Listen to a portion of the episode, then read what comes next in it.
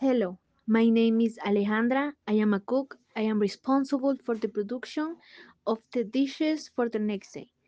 I help assemble the fruit. I prepare dressings and make lettuce boats. I prepare spinach, concentrate, and dehydrate tomatoes. Bye.